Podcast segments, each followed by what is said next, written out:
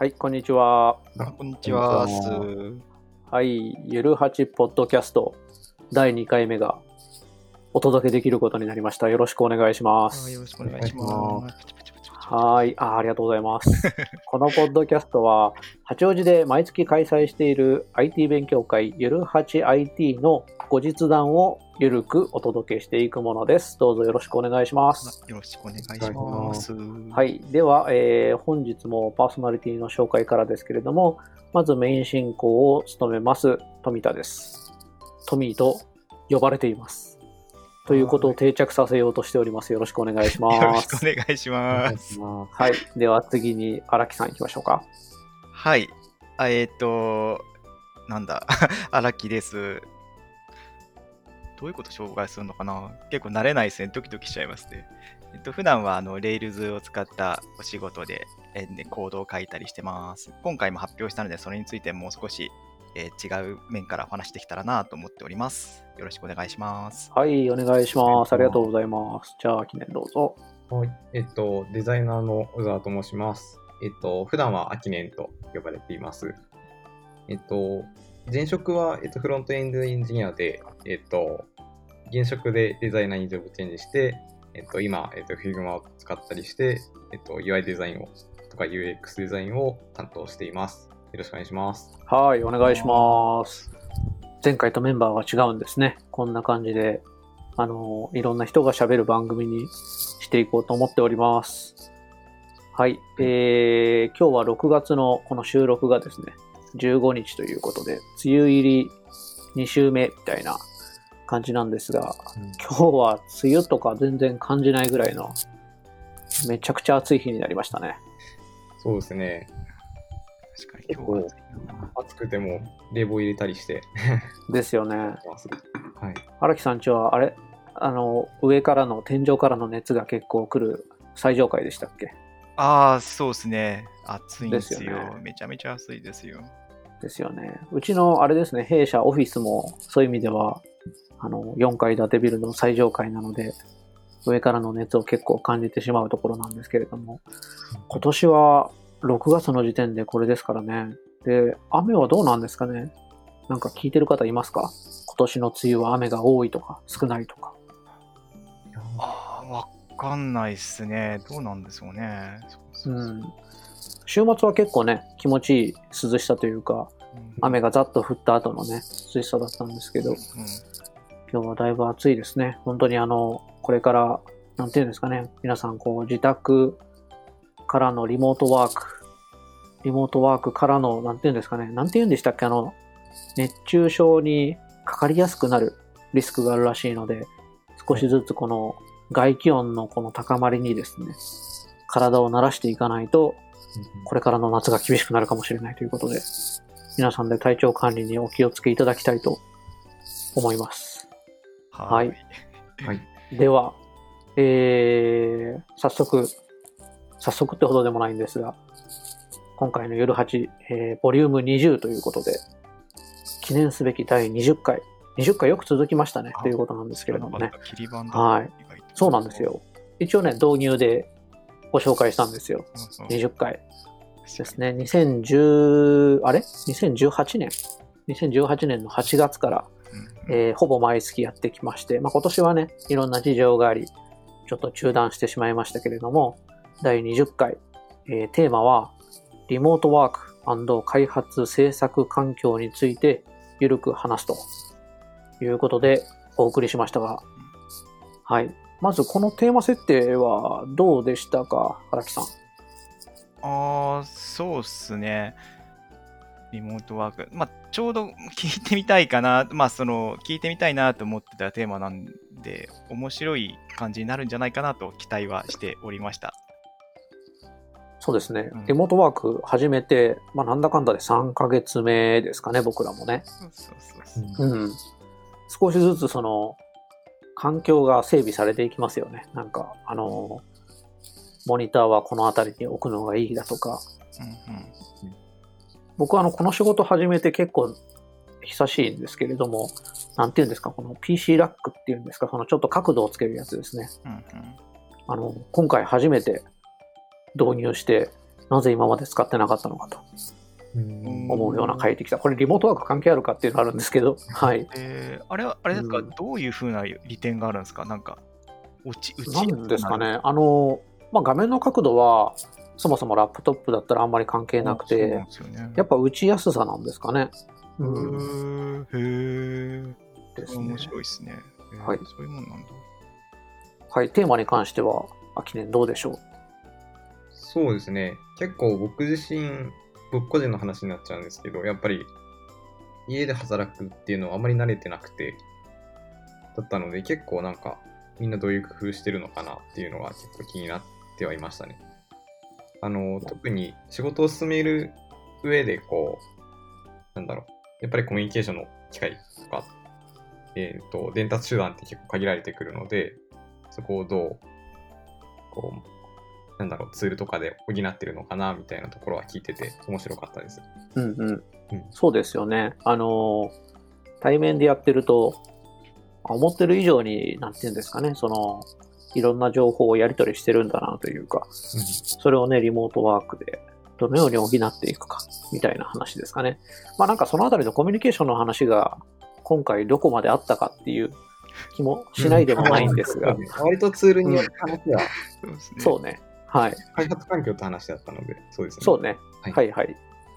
まあ、とはいえ、はい。まあそんな話題設定といいますか、テーマ設定でやってきたということで、じゃあ一個一個そのトークを振り返っていこうかなと思いますが、今回もあれですね、その、リモートの開催ということ、リモート？オンラインの開催ということで、結構遠方からだったり、あるいは初めましての方だったりと、うんえーご縁がありまして楽しく開催できたかなと思っておりますが、え1本目のトークが、えージャレミーさんからキーボードのこだわりと、こだわりキーボードというタイトルでですね、はい、発表いただきました。あのーまあ、会社にもよると思うんですけれども、うん。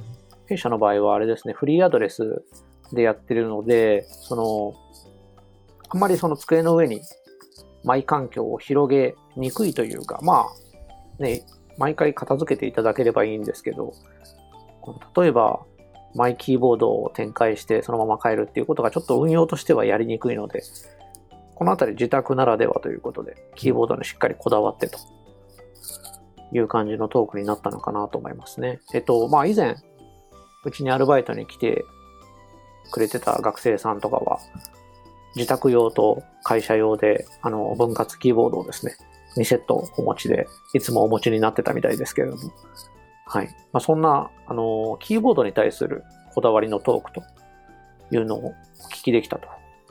まあ、そんなお話でしたが、じゃあ、秋年からこのトークに関して何かありますでしょうか？そうですね。僕はあまりその、あの、キーボードについてあまり詳しくなかったので、あの、なんだっけ、えっと、エエルゴノミックスキーボードっていう、その、えっと、腕の角度を自然な形で打てるキーボードっていうか、っていうのが、その、そもそも名前も知らなかったですし、確かに言われてみれば、こう、なんだろう、自然、えっと、胸を張った状態で自然な形でこう打てる方が打ちやすいよねっていうので、結構聞いてて面白かったですね。そうですね。うんあの、やっぱこう肩を開いた状態というんですかね。あの、キーボードが真ん中にあることによって、こう、ちょっとこう窮屈というか、うん。ね、肩を寄せないといけないっていうのを開いた状態で打てるようにっていうような形で、なんかそれが、そう、エルゴノミクスって言ったっけ、うん。そうさっき、さっきそれ、そのキーボキーワードが出ればよかったんですけど、その、なんですかね、PC ラックとかも、そういうキーワードで打てたりしますよね。エルゴノミクス的になんとか、みたいな。はい。結構あの、ジェレミーさんのそのスライドの画像で、あの、なんかもう、えっと、地面に置くんじゃなくても横にキーボードがこう、側面にキーボードが並んでて、ああ、あれはちょっと、打つものがあったりとかして、はい。びっくりでしたね。あの、びっくりしましたね。何が書いてあるか見えないから鏡を置いて、うん。鏡に映ってるキーの刻印を見ながら打つって、まあもう、あそこまでやりたいか？みたいな。感じの、あれ面白かったな。うん、ちょっとした変態ガジェットみたいな感じになってましたね。うん確かにはい確かに。荒木さんどうですか？そうっすね。キーボード。あの、いや、実はですね、僕、あのさ、ジャネミーさんのやつ見て、僕も買ったんですよね。あ、マジですか？そうそうそうそうそう。どれを買あったんですか？あの、分割キーボードはいはい。いくつかあるじゃないですか。そうそう、確か確か。いや、実際にジャレミーさんが買ったやつ。あーと、どれだろどうだろうな。えっ、と、写真でもう紹介されてるやつかな。う。いくつかありましたよね。あ、えっ、と、なんか実際にその机の上に広げてるやつ。あー、これか。はいはいはいはい。そうそうそう。これ商品名について言及はされてないのか。そうそう。公はい平をはい。引きしてるんじゃないですかね。はいはいはい。えっと、でどうですか？使ってますか？と、打ちやすいですよ。ただ、あ使ってない。あ、使ってないの？ないいや、何が残念って、これ、JIS じゃないんですよね。あああ。え、荒木さん、JIS キーボード使ってましたっけ？僕、JIS なんですよ。あ、そうなんですか。うんそうそうそうそう。いやー、いや、知ってはいたが、これを機に US にしようと思って買ったが、やはりはい。今のところは慣れないっていう。ー打ちやすいのは確かなんだけど、慣れずに今のところはちょっと机のえ、じゃあ、クオートとか、クオートとかバッククオートでシフトを押せる器用さをお持ちですね。わかる。その通りです。押せますよ。いや、ちょっと、それが、あの、もうこっちに慣れちゃうと厳しくなるというか、多用するじゃないですか。あーそうなんですよね。そうそうそう。いや、その気持ちはわかるが、もう指がもう慣れない。なるほど。どうしてもアットマークはここにあるし、ダブルコーテーションここにあるしっていうのがもう指が慣れなくて結局はいはい。前に置いてありますよ。今目の前にありますよ。あ、そうなんですね。そうそうそう。そうか。じゃあ、それ使われないままになってしまうんだったらメルカリですかね。ああ、メルカリ。いやいや、あと、あと1ヶ月ぐらい待って 1ヶ月後ぐらいには使われてるかもしれない。使われてるかもしれない。そうそうそうそう。まあ、キーボードってでも本当それぐらい、なんて言うんですかね、その、作業に、こう、作業にもう癒着するっつったらあれなんですけど、ね、体の一部ぐらいになっていくものなので、確かにキーボードの配列を変えるっていうのは、ちょっと一苦労的なところはありますよね。うんそうですよね。あれ、トミーさんは前から US でしたっけ ?US 配列えっと、そうですね。社会人になってからではありますね。あの、社会人になって、最初にあてがわれたパソコンは JIS だったので、うんしばらく JIS だったんですけど、途中から、あれ？いや、最初の会社にいるときはずっと JIS だ。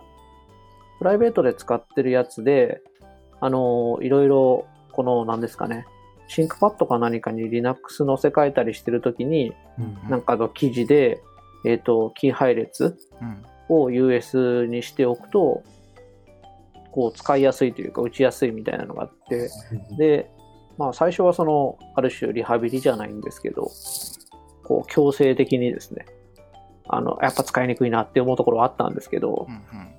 なんかその文脈に慣れてしまったんですかね。むしろなんか仕事で日本語を打つときに、あ、アットマークこっちやったとか、うんうん。はい。あ、セミコロンになっちゃったみたいな話とか、あ、そうですね。なりますね。はい、なるなる。あったりはしましたね。えーはいそうなんですね。あれ、トミーさんのそのこだわりのキーボードはあるんですか？僕はキーボードはそんなに、あのーこだわりのもの持ってないですね。あのーシンクパッドのやつをずっと使ってたんですけど、はい、ぶっ壊れてしまったんですよ。うんであ、でもなんか最近出たんですよねあ。そうそうそうそう、あれ気になりますよね。最近出たんですよ。あのーね、シンクパッドのキーボード、あの、真ん中の赤いね、あれがある。トラックポイントでしたっけ？はい。あれ、あれって基本取れるんですよね、その赤いやつ。おかしくない？基本取れるんですか？そうと取れちゃうんですよ、使ってるうちに。取れてどっか行っちゃうんですよ。だからやっぱり、その、あんまり持ち運ぶのとかは想定されてないというかう、んうん、そうなんですよね。でもう本当あれ取れちゃうとどうしようもないというか、うんすげえ使いにくくなるんですよね。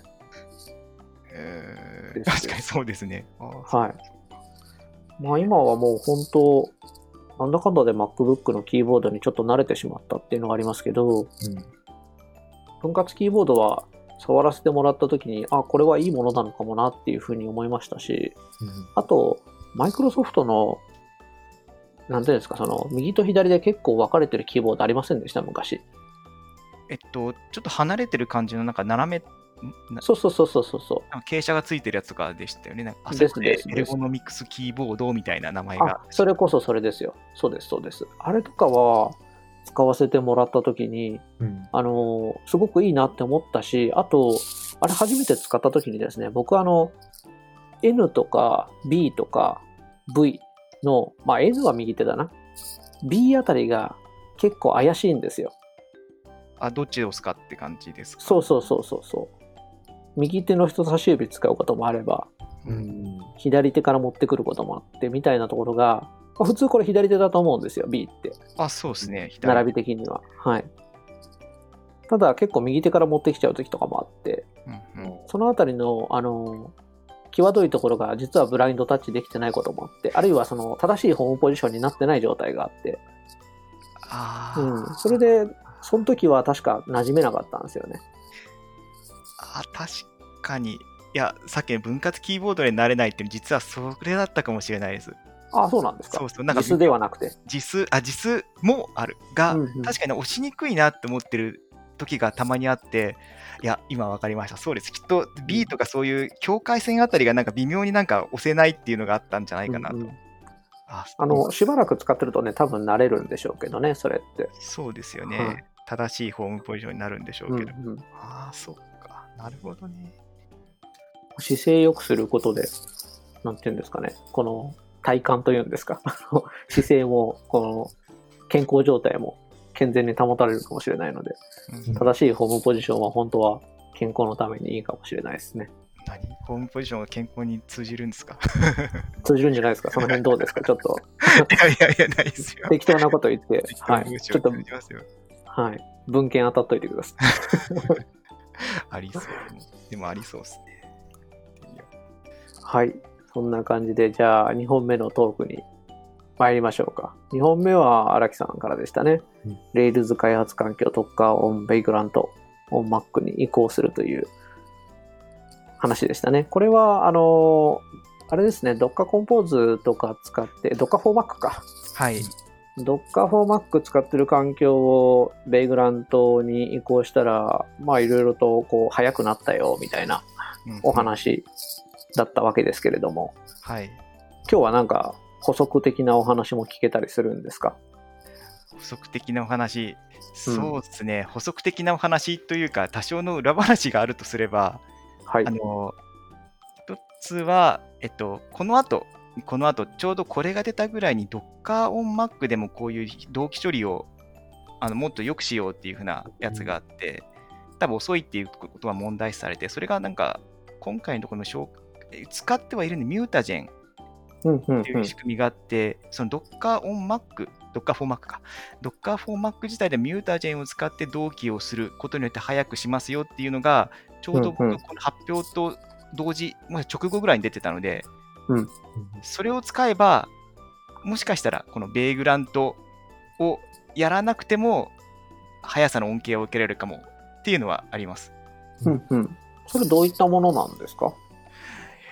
と、やってること自体、その、なんだっけな、Docker on、Docker for Mac の edge、edge release っていうのは何ていうのかな、僕は実際エッジはいはいはいはい。まあ、 stable ではないって。ことですか？はいはい。はい。この説明を見る限りだと、多分 sync するところのフォルダを指定してあげて、これは、この sync は Mutagen を使うみたいな設定ができたので、ああ、そうですか。そうそうそう。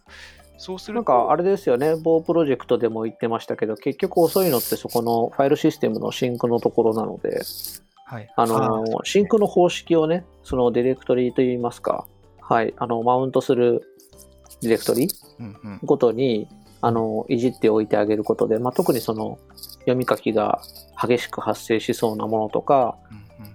あとはまあ、ホットリロード、ここだけは、あの、高速にやりたいなっていうところで、その、 sync のモードを書き換えておいてあげるだけでも、Docker for Mac でもね、うんうん。そこまでストレスなくいけるよみたいな話があったかなと思いますけれども。ああ、そうですね、そうですね。うん sync の頻度、多分これ自体が問題だったのっていうのは、完全に sync を完璧にしようっていうのが最初の Docker for Mac の、まあ、目目標だったんですけど、はいはいそ。れを厳密にしようとするあまり遅くなってしまう。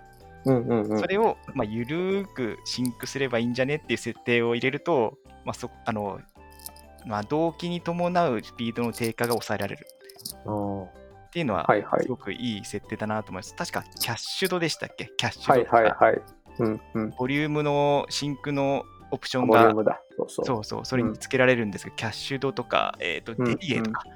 デリゲートっていう、まあ、まあ、それ要はあの、どっちを生とするか、あのコンうんホスト側を正にするのか、それとも、えーとホストだから逆は何だろう。コン VM と言いますか、コンテナか。そうそうはい。コンテナ側を、まあ、生とするかっていう、どっちかにするはデリゲートかキャッシュドなんですけど、まあ、そうすることによって完璧な同期をせずしないことによってスピードの低下を抑えられるっていう設定があるんですけど、うん。まあ、それでもそこそこは良くなります。ただ、うんうん言うならば、ベイグラントにすると、もう、もっともっと良くなります。一応宣伝をしとこうかなと思って。うんうんなるほど。あれは、あれでしたよね、そのバーチャルボックスでドッカーマシン立ち上げておいてっていう話でしたよね。あ、はい、そうです。ですよね。そうです、そうです。はいはいはいはい。なるほど。結局僕、それにしてないんだよな。他のプロジェクトも。はい。あちなみに、秋年どうですか？この話題。なんかお感じになったこととか。そうですね。あ、あの、Rails をそもそも実務であんまり使ったことがないので、うんうん。もうあれなんですけど、でもその、なんだろう、確かに、あの、ドッカー、そうですね、ドッカーフォーマック、ドッカーフォーマックですかね。あの、普通にドッカー使ってるときに、結構やっぱりその、なんだ、読み込みっていうか、で待ってる時間長いなって印象があって、はいはい。それが、えっ、と、ウェイグラントにあい、の上でやるの、やると早くなるっていうのは意外というか、うんうんうん。全然、あの、そういう発想にならなかったので、うんうん面白いなと思いますね。そのファイルの動機で、その、うん。の関係で遅くなってるって話も、結構、結そうですね。そのチーム開発において、なんかこのあたりの環境をどこまで共通的に整備するかみたいなのっていうのは、あの、意外と大事な課題だったりしますよね。それこそ、あの、なんですかね、チームというか、プロジェクトによっては、あの、エディター、うん会社なのかな？会社の単位では、その、もうエディターから統一することで、そのやっぱりね、いろいろその開発スピードというか、ノウハウの共有がしやすくなるので、まあ、みんなこの優勝の ID を使うだとか、うん。はい。あるいは、まあ、そのね、今回で言うと、その開発環境っていうところで言うと、その、まあ、例えば Windows と Mac、別々の OS で開発に参加するよりは、こうした方がいいよねと。まあ、みんな MacOS 前提で組んだ方がいいよね。はい。で、どっかマシン使うか、どっかフォーマック使うか、みたいな話も揃えようとか、あと最近だと選択肢としては、あの、クラウド9のような、はい、クラウド側の開発環境もあったりなんかするので、うん。あの、選択肢はあるけれども、チーム開発の時は、ある程度揃えられるところ揃えておいた方が、こう、特に入り方というか、まあ、今回あれですよね、この1、2ヶ月って新規でプロジェクトに参加していただく方も、こう、何人かいらっしゃったっていうこともあって、ちょっとそこの部分で改めて開発環境を見直すタイミングというか、うん。あ、そういや、ここハマるんだったなとか、あるいはハマんなかったけど、ここでなんかすごくパフォーマンス遅くなっちゃうというか、なかなかその最初のコミットを送るまでに至らないみたいな。うん、そこでつまずくと結構ね、痛いですもんね。うん。そうまあ、そのあたりのね、なんかきっかけにもなったのかな、みたいなうんうん感じですかね。はい。そうなんですよね。はい。まあ、2本目そんなところで。じゃあ3本目。えー、WFH、Work from Home だっけ、これ。そうですね。はい。には Figma を活用しよう。秋年からのお話で。ワークフロムホームで合ってるの？これ。あワーキング？ワーク？ワークいると思います。多分合ってるよね。はいはい。これは、あの、Figma ですね。もう、皆さんご存知だと思うんですけど、ブラウザーで使えるうん同時編集可能なデザインツールですよね。はい。これを、まあ、リモートのチームワークの中でどのように使っているかという、秋年さんからのお話でしたけれども、じゃあ、本当に秋年さんの方からはい。どうですか？はい。こちらのトークに関して補足だったり、発表してみての感想だったり、そうですね。あの、うん。が終わった後というか、その、雑談タイムみたいなところで、結構意外とその Figma を触ったことなかったエンジニアの方とかいらっしゃって、うん。うん。あの、なんだろう、そういう意味でその発表してよかったなと思ってます。その、そうですね。うん。うん。結構、あの、そうちゃん、あの、経営者の、えっ、と、今ここにはいないんですけど、はいはい、アルバイト。もう、えっ、と、なんだろう、実際触ってみて、なんか、あの、僕がパワポ、あの、パワポのすごい、すごい版って紹介したのが良かったのかわかんないんですけど、結構、あの、パワポよりもこう、自由度が高くて、うんうんうん。こう、編集しやすいというか、っていう話を、あの、おっしゃってたので、うんうんうん。あの、そうですね、紹介してよかったなと思ってますね。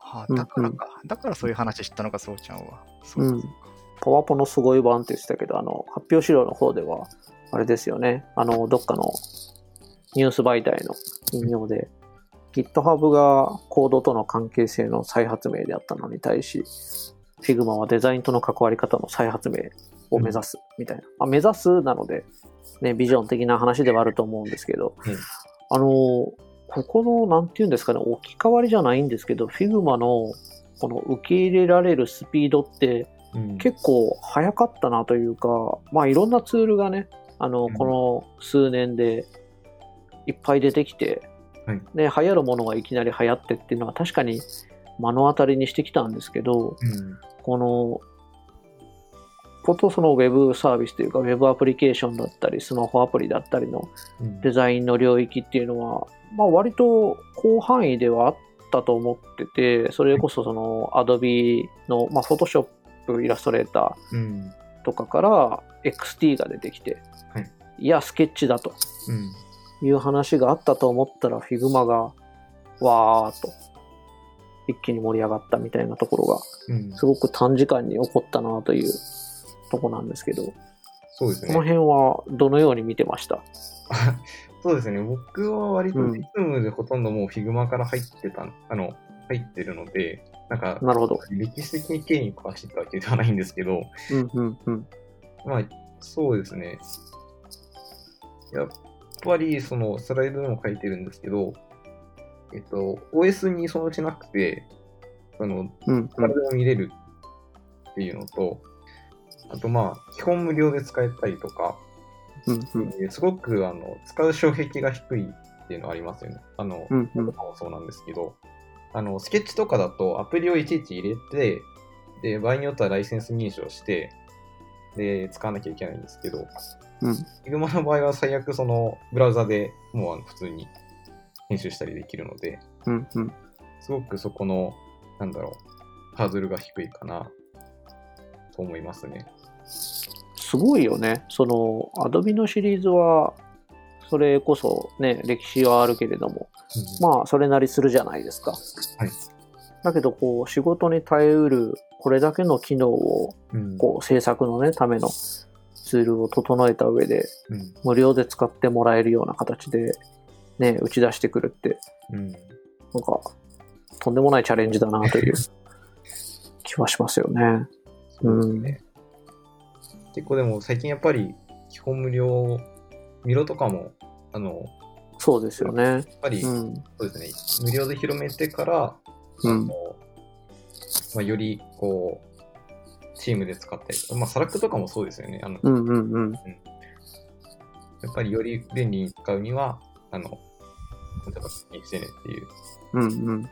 形が、こう、普通に、普通になってきたというか、うん。よく見るなとは思いますね。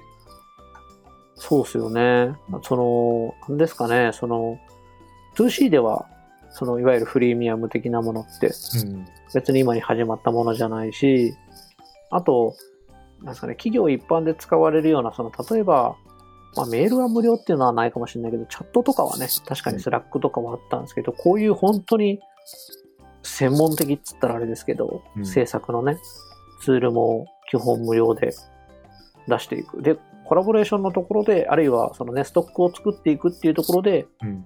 まあ有償にするっていうモデルとかが、わーって出てきてるうん、印象はありますね。そうですね。荒木さんいかがですか？あーそうですね。僕自身は Figma って使ったことがないんですよ。ただ、いいなと思ってるのは、その、アキネンさんが言ったように、特に何の用意もしなくてもつなげれる。で、こう Figma 見といてって言われたら、ああ、わかりました、ポチみたいな感じで見れるっていうのはやっぱ便利だなと思って。うんやっぱりなんかインストールしろって言われるとちょっと見るのが一歩遅れちゃう。うんけれどもなんか、あ、これ見といてくださいっていうふうに URL をポチッとすぐ見られるっていうのは、あ、大きいなと思って使って、あちょっとまあ、ほぼほぼそんなに使う頻度じゃ多くないけど、まあそういうところいいなと思って見てました。あの、僕は結構その、レビューっていう立場で、うん。その、参加させていただくことはあるんですけど、コメントの機能も便利ですよね。その、うん。任意の場所に貼ってね、それが時系列に見られるって、まあ多分他のツールでもサポートされてるものが一部あるんでしょうけど、うん。その、コメントだけいっぺんに見るとか、時系列でね、うん。はい、とかとか、はい。なんかあのあたりとかは、コメントに対する個別の返信も含めてね、うん。はい。なんかもう、そういう同時編集、コメントのやり取り、フィードバックみたいな、あの、Google ドキュメントも、うんその、あるじゃないですか。その、ドキュメントにガーッと書いておいて、ここの部分に対してコメントを入れたいみたいな。うんで、これがない時代って、まあ、例えばメールとか、GitHub のその異臭のコメントに対して、例えばまあ30行ぐらいのコメントとかメールの文章があったとして、うん。ここに対してはこうだ、ここに対してはこうだっていうのをなんかこう、いちいち、あの、引用ですよね。コピペして、引用のマークのキャレットをつけて、ここはこう思いますとかっていうやり取りをしてたのが、うん。このもう部分部分ピックアップして、そこでこのディスカッションを始められるみたいな体験になっていってて、うん。なんかコラボレーションのあり方がだいぶ変わってきてるなっていう印象は持ってますね。そうですね。結構、あの、Figma とか、Google Docs もそうですけど、その、間違って同じところを、こう、同時にいじってしまっても、意外となんとかなるというか、こう、えっ、と、Google Docs もそうですけど、ログが残ってるので、はいはい。こう、消えることはないですし、うんうんうん。あの、ま、間違えてあの全部消しちゃったとしても、やっぱり復元できたりするので、なんかこう共同編集ができるというか、はいはい。うん。っていうところはありますね。そうですね。まあそうですね。あの、冒頭話したこのリモートでのコミュニケーションみたいなところで言うと、こういったコラボレーションで同時編集やってるときに、まあ今言ってくれたようなコンフリクトというか、うん。うん全く同時に同じところをいじってるみたいなとこのコミュニケーションをどうするんだみたいなの、うん。まあ、なくはないけれどもなんかそこで揉めるじゃないですけど、うん。うん、なんか大変なことになる話っていうのはあんまり聞かないですねそうですね。うん。そこはなんかこうプロジェクトに参加する上でのもうすでにある関係性なのかあ、分担なのかそうですね。デザイうんンでもやっぱりこう、役割分担はちゃんとしていって、あの、ページごととか、あの、機能ごとでこう役割分担はして、さすがにその同じところを同時に、あの、作ると厳しいので、うんうんうん。仕事、タスクとしては分けるんですけど、まあただ、あの、ズームとかで話しながらいじるときは結構同じところを2人でいじる。はいはい。ここをもっとこうしたらいいんじゃないの？うんみたいな使い方も。うん。うんできますね。まあでもね、当然っちゃ当然、その、例えば同じ模造紙の上でワークするときには、うん。うん。まああの、体が見えるし、目線も見えるしみたいなのはうん。あるけど、リモートだからといって、それをまあ何にもケアしなくていいかっていうと、そんなわけはなくて、そうですね。うん、まあ声かけ合いながら、ベースライン分担は決まっててみたいなうん感じなんですかね。はい。はい。お、なんか、あれですね、時間的に4本のトークで話してると割と盛り上がっていきますが、最後のやついきますか。はい。はい。えー、ウニクさんによる iPad を使ったホゲホゲオンラインノウハウ。あれ？このままのタイトルでしたっけ？あ、このままのタイトルですね。今スライド見てます。はいはい。これじゃなかったですね。そうですね。これはあの iPad でどんな感じに、その、まあオンラインワークといいますか、うん。あの、まあ iPad どんな風に使ってるかみたいなお話だったんですかね。はい。で、結構いろんな、その、コラボレーション系のソフトだったり、うん。ツールだったり、あるいは、あの、面白かったのは、フルートのレッスンですかね。うん。ニクさんが受けておられる。まあ、これちょっと、リモートワーク制作とは違うのかもしれないですけど、その、そういう、なんていうんですかね。えっと、活用のされ方みたいなところも紹介されてて、はい。グッドノートの話もありましたね。この話はどんな風に聞かれてました？荒木さん。そうっすね。まあ僕はなんかスライド見るとなんか今日すぐになんか影響を受けちゃうので、ジャンボードを使ってみましたよ。あジャンボード便利っすよね。うんそうですね。これもね、あの、インストールいらないですからね。そうそうそうそうそう。はいはい。やっぱりそのリモートワークしてるときに不便だなって思ったのがこれで解決できる。うん、うん。できそうだが正しいかもしれない。できそうだなっていうふうに感じた。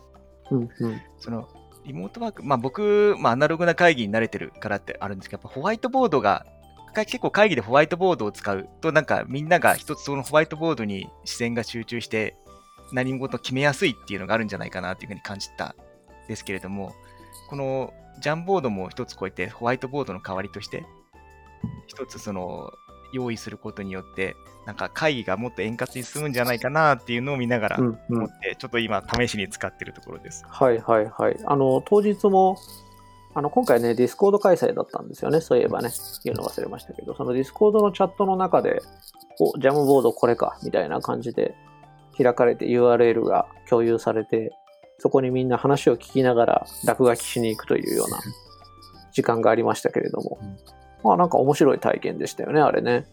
そうそう、みんななんか特に、なんかその、特になんか迷うことなく絵描いてる姿を見て、あこれは使いやすい、これは結構うん流行るんじゃないかなっていうのを思いました。うんうんうん。そうですね。まあだから、そういう意味では、この、まあ今いおっしゃってくれたようなホワイトボードとしての活用。うんううんん。だったり、そうですね。あの、まあほぼホワイトボードと同じなのかもしれないですけど、そのアイデアをまとめていくような、そのワークショップでよくあるような付箋紙ワークに近いやつ、うんうんあの、ミロでやってるようなことも、一部、ジャンボードでも実現できるわけですし、うんうんうん。まあ、似たようなのいっぱい出てきてるってことですね。うんですよね。あれ、ズームにもありましたっけ、ホワイトボードって。ありますあります。ただあれはみんなで書くんではなかったような気が。あ、みんなで書けるんだっけ、でもなんかあんまり印象がないんですよね。うん印あの、ホストが。ね、画面共有しながら、うんうんうん、こう落書きしていくっていうイメージかなっていう。まあ落書きではないんですけど。はい。うん。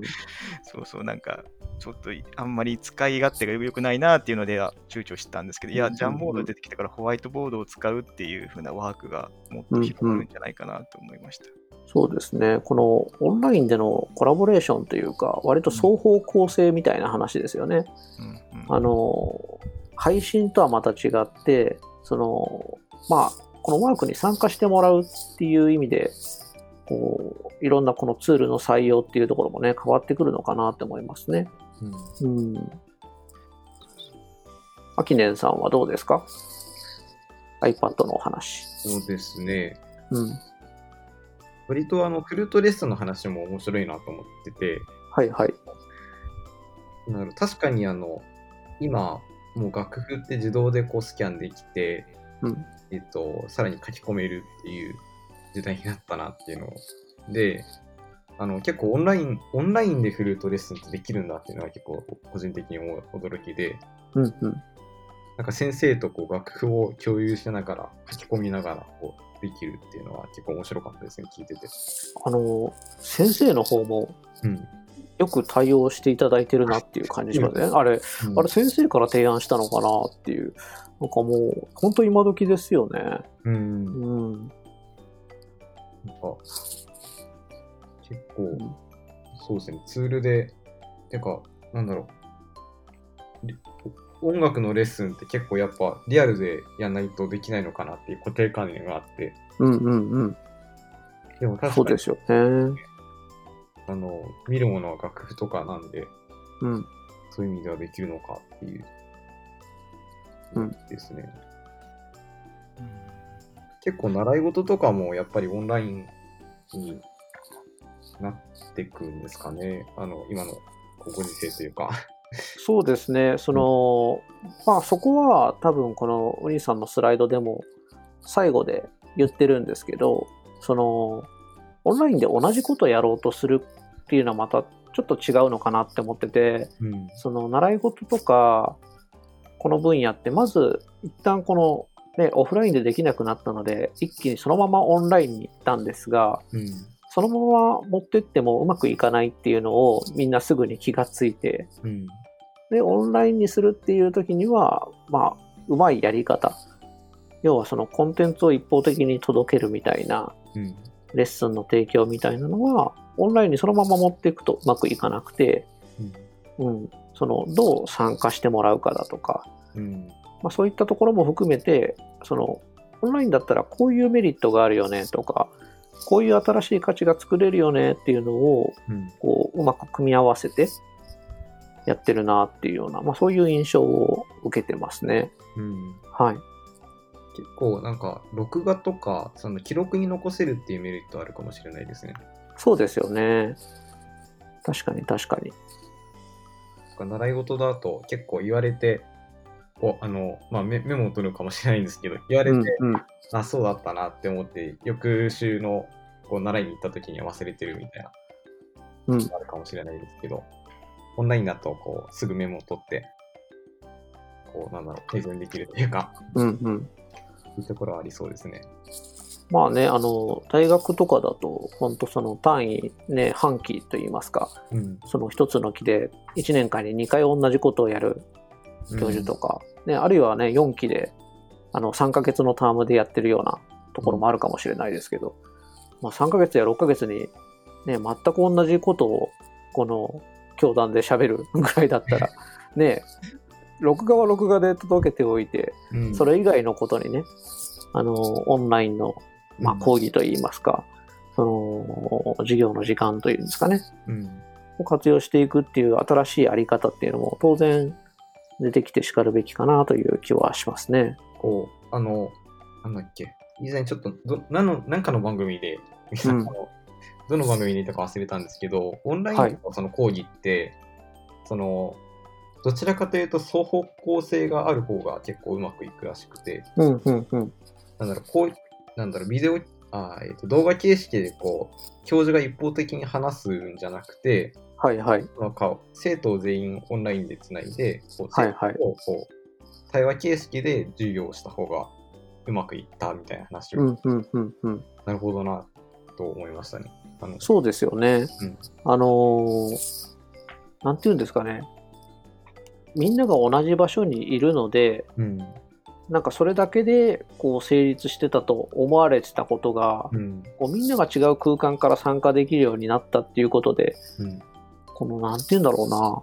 あの、まあ、それが参加してもらうことの必然性になるのかどうかわかんないんですけど、あの、聞くことも一つの、なんて言うんですか、ワークになるというか、うんその、聞いて受け止めて、で、あと発信してもらう。で、発信の、その、なんて言うんですか、意見を集める手間といいますかう、ん。コストもだいぶ下がるので、うん。あのーこれ分かる人、はーいって手挙げてもらうような、まあ、ワークみたいなものがうん。対面の授業とかではあったわけですけど、あの、今オンラインで、そのみんなの意見をバッと集めることがうん簡単になってるので、じゃあこれちょっとみんなで考えてみましょう。1分考えたらチャットの欄にそれをみんなで書き込んでみましょう。用意ドンってやったら、あの、40人ぐらいのクラスのうんね、みんなの発言がいっぺんにわっと集まる。これ、ちょっと対面だとね、収集つかないやつなので、まあこういったこともできるようになっていくっていうのは、またそれはそれで、ね、別の価値になるのかな、みたいなそうですね。予感も感じますよね。うん。はい。うんまあ、そんなこんなで、はい。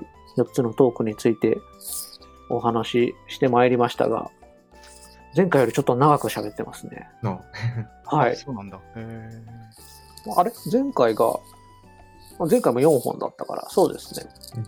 意外と、こう、ゆっくりいろいろ話せたという感じなんですが、はい。えー、まあ、こんな感じで第2回お送りしまして、えー、そうだ。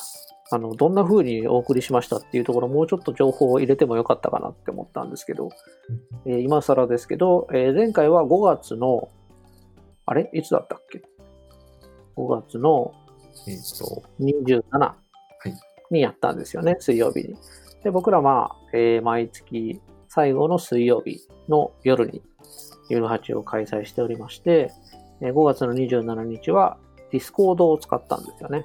うんあの、チャットはね、うまく盛り上がったみたいですけど、なかなかその、結構こうパフォーマンス、マシンパワーを持ってかれるみたいで、うん。なかなか参加の方にはご不便をおかけしてしまったみたいなんですけど、ちょっといろんなやり方でね、トライしていければと思ってるので、はい。次回はズームかなって思ってるんですけれども、はい。えー、またズームでの、えー開催に戻ろうとしておりますが、予定としては6月の24。お、もう来週ですよ。おこれいけますかね。はい。次回のテーマは、えーフラッターですね。を扱おうとしているということで、こちらもまた、あの、開催をね、お楽しみにしていただければと思っておりますので。はい。じゃあ最後に一言ずついただいて終わりにいたしましょうか。じゃあ、アキネンさん、はい。お聞きになっているリスナーの方に何か一言あればお願いします。そうですね。なんか、あの、あんまり僕喋りに自信がないんですけど、あの、まあ、なんか、ゆるはちってこう、一方、やっぱり一方通行的なあれじゃなくて、結構、あの、参加者の方も、こう、みんなでワイワイしながらやっていくものだと思って、あの、いきたいなと思っているので、なんか、こう、次回もその、皆さんとこう、お話ししながらやれたらいいなと思ってます。はい。ありがとうございます。そうですね。あの、ゆるはちはね、ずっとそのうん、勉強会コミュニティといいますか、あの、一方通行のセミナーではないよっていうようなことをずっと言いながら対面でもやってきたんですけど、うんこのオンライン開催になって、なお一層ですね、あの、みんなからこの参加していただくっていうスタイルでやってった方が、うん。ね、あの、やっぱその方が楽しいなって思えるし、うん。あの、より、なんていうんですかね、皆さんと仲良くなれるかなと思ってるので、これからもあの、トークもそうですね、あの、いろんな方にご参加いただけるように、僕らも活動していけるといいなっていうところですね。うんはい。はい。荒木さんどうでしょう？最後に。はい。まあ、そうですね。いるはちあの、基本的には喋るのが僕楽しいから喋るっていうのがあるんですけども、なんだろう、その、結構その、皆さん、ご自分で勉強したりとか仕事とかで勉強したりして、なんか、いろんなものが蓄積してると思うんですけども、そういうのを発露する場所っていうのが、実は足りないのかなと思ってて、そういうところに、そういう時に、ゆるはちってところを使ってもらえるといいんじゃないかなと思う。そうすれば、僕もいろんな情報が来て嬉しいし、で、その参加者自身も考えてることを発露して、それによってなんかきっと得るものがあるんじゃないかなと思うので、ぜひぜひ一緒にいる8に参加して発表をお待ちしております。はい。ありがとうございます。ありがとうございます。ありがとうございます。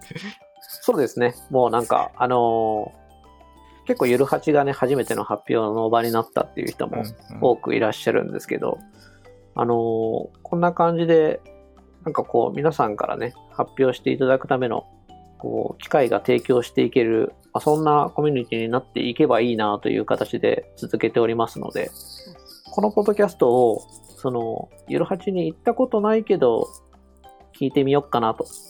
聞いてみた結果、こんな50分近く聞いてしまったあなたにもですね、あの、発表の機会がご用意できればと思っておりますので、ぜひ、あの、次回、次次回とですね、テーマがご興味に合う時がありましたら、あの、発表で手を挙げていただければと思っておりますので、どうぞよろしくお願いいたします。はい。というわけで、第2回お送りしてまいりましたが、お楽しみいただけましたでしょうか？はい。じゃあ、まあ、第2回やったんで、第3回もやるんでしょう。はい、おそらくね。はい、また機会がありましたらということで、皆さんにお会いしたいと思います。どうもありがとうございました。ありがとうございました。はい、では。